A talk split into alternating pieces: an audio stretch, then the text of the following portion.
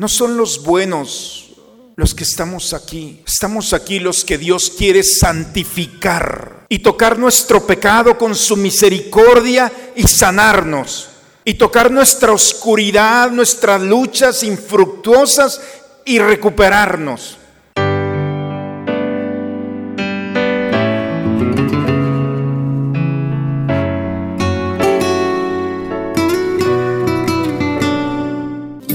A la Santa Misa. El Señor esté con ustedes, hermanos. Proclamación del Santo Evangelio según San Lucas. En aquel tiempo Jesús estaba a orilla del lago de Genezaret y la gente se agolpaba en torno suyo para oír la palabra de Dios. Jesús vio dos barcas que estaban junto a la orilla. Los pescadores habían desembarcado y estaban lavando las redes. Subió Jesús a una de las barcas, la de Simón. Le pidió que la alejara un poco de tierra y sentado en la barca enseñaba a la multitud. Cuando acabó de hablar, dijo a Simón, lleva la barca mar adentro y echen sus redes para pescar. Simón replicó, Maestro, hemos trabajado toda la noche y no hemos pescado nada, pero confiado en tu palabra echaré las redes. Así lo hizo, y cogieron tal cantidad de pescados que las redes se rompían. Entonces hicieron señas a sus compañeros que estaban en la otra barca para que vinieran a ayudarlos. Vinieron ellos y llenaron tanto las dos barcas que casi se hundían. Al ver esto, Simón Pedro se arrojó a los pies de Jesús y le dijo, Apártate de mí, Señor, porque soy un pecador. Porque tanto él como sus compañeros estaban llenos de asombro al ver la pesca que habían conseguido. Lo mismo les pasaba a Santiago y a Juan, hijo de Zebedeo, que eran compañeros de Simón. Entonces Jesús le dijo a Simón, no temas, desde ahora serás pescador de hombres. Luego llevaron las barcas a tierra y dejándolo todo, lo siguieron. Palabra del Señor. Parecía, hermanos, un día normal en el que el joven Isaías estaba haciendo lo que tenía que hacer. De un momento a otro, dice el profeta, se encuentra con una visión personal. Se encuentra con Dios y con los serafines. Santo, santo, santo es el Dios de los ejércitos. Él no sabe lo que está pasando. Pero delante de él tiene una visión, es Dios y la experiencia de Dios, el impacto de amor que tiene con Él es que entra en un temor, no merezco esto. O sea, el amor entra a su historia y Él mismo reconoce, yo y mi pueblo somos un pueblo de corazón, de labios impuros, no, nos, no te merecemos. Dice que en ese momento en el que entra en ese miedo, en ese temor, porque el amor, el amor verdadero que es Dios, expone al hombre en toda su realidad. Santo Tomás, en una de sus expresiones, dice que cuando el hombre muere, el alma se encuentra con Dios.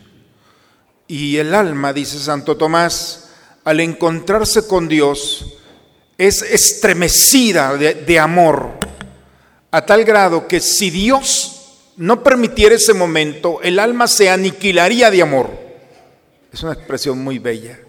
Es tanto amor que el impacto que tiene el alma es que no lo puede, si Dios no lo permite soportar. Y es lo que está viviendo la experiencia de Isaías. Ese amor que viene a darle plenitud y en la que el hombre se ve a sí mismo como indigno. No te merezco, y dice que uno de los serafines, serafines significa eh, el fuego que abraza a Dios, que un fuego de Dios, un serafín llega y toca los labios del profeta. Mira, ha tocado tus labios, tu iniquidad ha sido quitada, tus pecados están perdonados. El fuego de Dios lo consume, el amor de Dios lo restaura. Es un hombre que no entiende lo que está pasando porque está lleno de amor. Esa experiencia que solamente Dios puede ofrecer al hombre permite que el hombre pueda entrar en el misterio de Dios. Y el evangelista escucha cómo Dios dice, ¿a quién enviaré? ¿Quién irá de parte mía? Y él, la respuesta del amor es, aquí estoy, envíame Señor. Dios lo único que hace es tocarlo, pero al tocarlo el hombre responde, no puede, no puede ser indiferente. El amor de Dios reconstruye, sana y empieza a brotar lo mejor que tiene el hombre. Y por eso le dice a Dios, aquí estoy, porque quien es amado no se puede resistir a la necesidad del otro. Eh, la segunda lectura el día de hoy parecía un día normal. Otra vez, un hombre en su corazón sediento de Dios, un fariseo, un conocedor de la ley, un hombre celoso de su fe, está convencido que los cristianos son una amenaza y sale en busca de cristianos. Y en ese camino a Damasco, entonces el Señor lo estaba esperando. Era Saulo que iba a buscar cristianos para encarcelarlos. Y cuando se encuentra allí, ¿por qué me persigues? Dicen que se cayó del caballo. No sabemos si se cayó del caballo, no dice la Biblia. Hay un pintor italiano, el Caravaggio, que fue el primero que pone un caballo y él a los pies del caballo. Lo que sí es que se, derrumbó, pero, pero no físicamente. Todas sus estructuras se derrumbaron ante el amor. Y se dio cuenta que no era él el que estaba persiguiendo a Cristo, era Cristo quien lo estaba persiguiendo a él. Y en ese camino a Damasco lo alcanzó, parecía un día normal. Y ese día normal se quedó ciego, dice la escritura. Todos escuchaban, los que venían con él escuchaban ese, ese diálogo. ¿Por qué me persigues? A ti no. ¿Quién eres? Soy Jesucristo a quien tú persigues. Y entonces dice, a ti no te persigo, lo estoy persiguiendo a ellos. Ellos soy yo, Pablo. Y se da cuenta que Cristo, el crucificado, está resucitado. Y está resucitado en el rostro de, de su cuerpo místico, que es la iglesia. Y entonces, fíjense cómo se confiesa el día de hoy. A mí se me apareció que soy como un aborto, dice el texto el día de hoy. Un no amado, un no querido, un no deseado, eso es. Cuando el ser humano no es amado, entonces genera una violencia porque el hombre está llamado diseñado estructuralmente para ser amado. Y este hombre no lo era. Y cuando un hombre no es amado, entonces puede justificar toda su violencia y va a buscar una forma en la cual poder justificarse. Él buscaba a los cristianos. Soy como un aborto. Yo perseguía a la iglesia. Pero no lo perseguí yo, Él me persiguió a mí. Y el amor reestructuró todo, todo mi, mi pensamiento, mi corazón, mi indignidad. Y ahora soy indigno de llamarme apóstol. Es la primera vez en todo el Nuevo Testamento, es el primer escrito del Nuevo Testamento que habla de esto.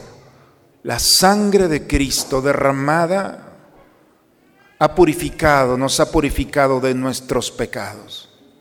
Cristo murió, fue sepultado y resucitó. Cristo está vivo. Y nadie puede quitarle que Cristo está vivo. Y el Cristo vivo es aquel que no le importa nuestra historia.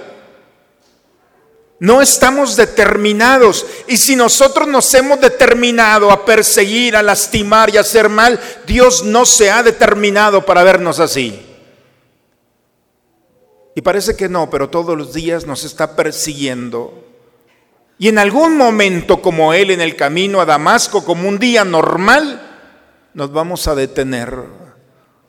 Porque el cansancio de este mundo y las consecuencias del pecado y el vacío existencial le quitan al hombre la razón para dar el segundo paso. El amor potencializa. En alguna ocasión les platicaba cómo los estudiosos de San Pablo, después de este momento de conversión,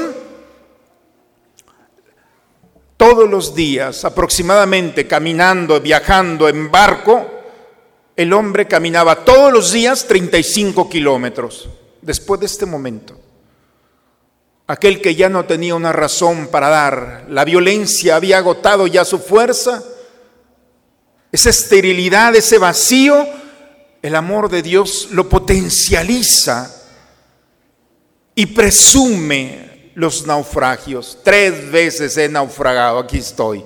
Dos veces me han creído muerto, me han dado una paliza que pensaron que estaba muerto. He pasado hambre, frío, y viene a presumirnos porque el amor no está condicionado a las circunstancias.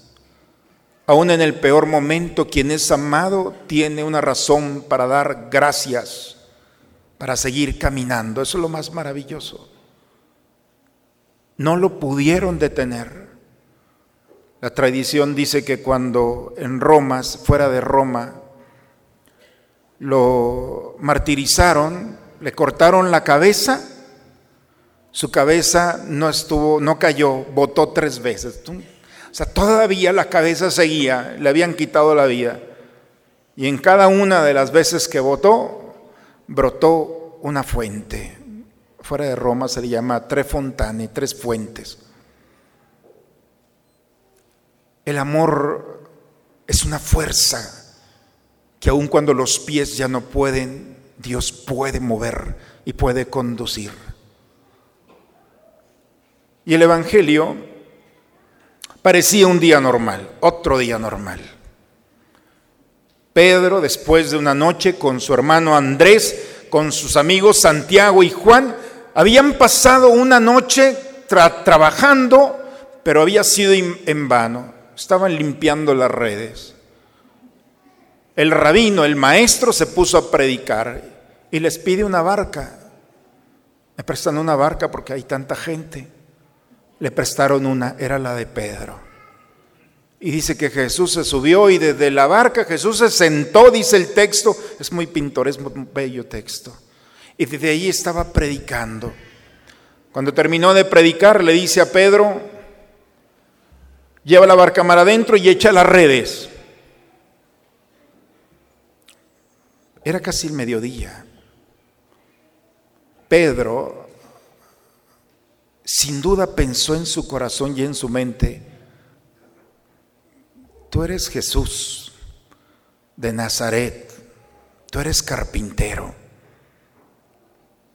tú no eres pescador. No sé si a alguno de aquí le gusta la pesca, pero la pesca es en la madrugada. Cuando la luz no está eh, sobre la superficie del agua, los peces salen. Mientras haya luz están en el fondo. No era hora para pescar. La lógica es, esto es un fracaso. Maestro, hemos trabajado toda la noche. Este es mi mar. Pedro nació en ese mar. Era su mar, era su trabajo, era su barca, eran sus redes. Él tenía todo, la razón suficiente para decir, maestro, mejor vente mañana temprano. Pero en ese día normal, Maestro, hemos trabajado, pero hay un pero maravilloso, pero confiado en tu palabra, echaré, echaré las redes. Es un pero maravilloso, pero mi lógica es una, pero la tuya confío. La barca estaba a punto de naufragar y tuvieron que hablarle a Santiago y a Juan que se trajeran la otra y las dos barcas estaban a punto de naufragar. Y la experiencia, la voz, apártate de mí, Señor, porque soy un pecador. Un día normal, en el que parecía un día de fracaso, se convierte en un día extraordinario. Apártate de mí, no te merezco. Si le preguntamos a Isaías en aquel día ordinario, en el que vio al serafín tocar sus labios y fue purificado, si le preguntamos a, Isaías, ¿mereces a Dios? Va a decir, no. Si le preguntamos a Saulo, a Pablo, ¿mereces a Dios? Él que se consideraba un aborto, no lo merece. Y él mismo lo dice, todo es gracia. Si le preguntamos a Pedro, ¿mereces a Dios? Lo único que escucharemos es, apártate de mí, Señor, que soy un pecador. No merecemos a Dios, hermanos, pero no estamos aquí por nuestra dignidad. Estamos aquí porque a Dios no le importa una historia que puede ser una historia que nos aleje de Él. El verdadero Dios, el verdadero Dios de amor viene a tocar las realidades que nos pueden alejar de Él. No son los buenos los que estamos aquí. Estamos aquí los que Dios quiere santificar y tocar nuestro pecado con su misericordia y sanarnos. Y tocar nuestra oscuridad, nuestras luchas infructuosas y recuperarnos. Y tocar nuestra esperanza y nuestras enfermedades y concedernos. Ese es el amor.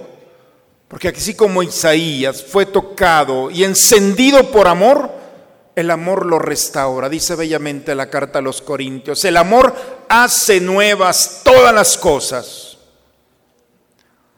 Por eso, al estar aquí, lo único que podemos hacer es permitir que el amor restaure nuestra vida y nuestra historia. Permitamos, hermanos, que en este día así como Isaías, como Pablo, como Pedro, que nuestro día ordinario se convierta en un día extraordinario. Dejemos que Dios nos sorprenda y nuestra indignidad, nuestros pecados, nuestra violencia, nuestra resistencia se ponga de rodillas delante de Dios y Él nuevamente vuelva a recuperar en nosotros su rostro, el rostro de su Hijo vuelva a iluminar nuestra esperanza, nuestra alegría y nuestro gozo. En el nombre del Padre, del Hijo y del Espíritu Santo. Padre, me pongo en tus manos. Haz de mí lo que quieras. Sea lo que sea, te doy las gracias. Estoy dispuesto a todo. Lo acepto todo, con tal de que tu voluntad se cumpla en mí y en todas tus criaturas. No deseo nada más, Padre. Te encomiendo mi alma, te la entrego con todo el amor del que soy capaz, porque te amo y necesito darme, ponerme en tus manos sin medida, con una infinita confianza, porque tú eres mi Padre. Te invitamos al próximo retiro de evangelización el día 16 y 17 de marzo en la capilla San Pedro. Vive esta experiencia de encuentro personal con Dios. Separa tu lugar en la oficina parroquial. Señor Dios, que quisiste hacernos participar de un mismo pan y un mismo cáliz, concédenos vivir de tal manera que, hechos uno en Cristo, demos fruto con alegría para la salvación del mundo. Por Cristo nuestro Señor. El Señor esté con ustedes, hermano. La bendición de Dios Todopoderoso, Padre, Hijo y Espíritu Santo, descienda sobre ustedes, sobre sus familias y permanezca siempre. Pues sí, hermanos, no merecemos a Dios. Y Él lo sabe. Pero no, no está aquí porque lo merezcamos. Está aquí porque nos ama. Y ese amor uh, va más allá de todas las condiciones que podamos tener.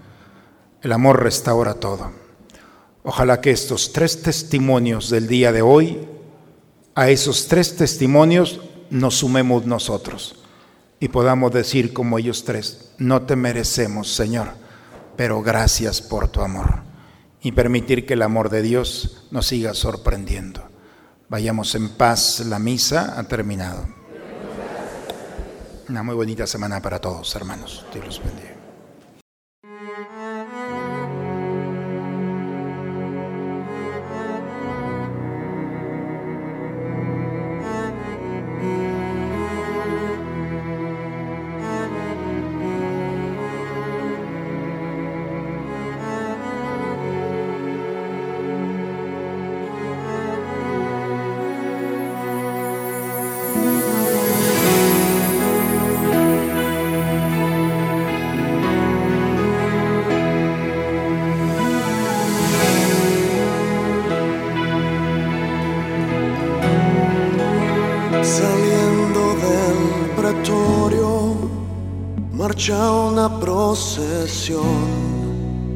Con rumbo al Calvario, sufriendo va un varón, la cruz sobre su espalda, llagándole está, no puede caminar.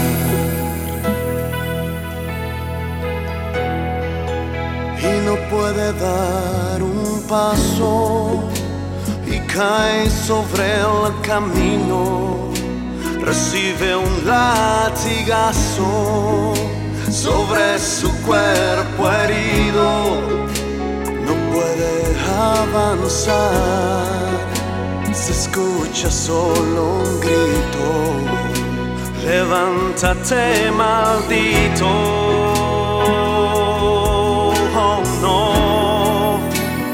Puede ser maldito aquel que en su dolor exclama con un grito, perdónale Señor, perdónale sus faltas, no mires su actuación, de ellos ten compasión.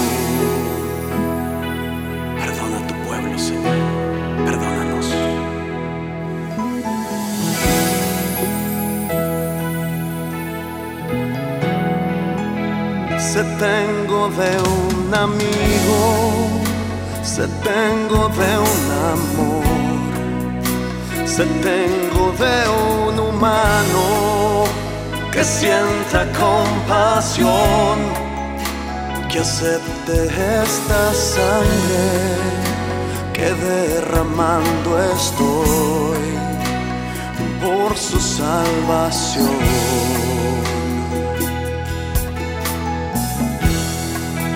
Y no puede dar un paso y cae sobre el camino, recibe un latigazo sobre su cuerpo herido, no puede avanzar, se escucha solo un grito, levántate maldito.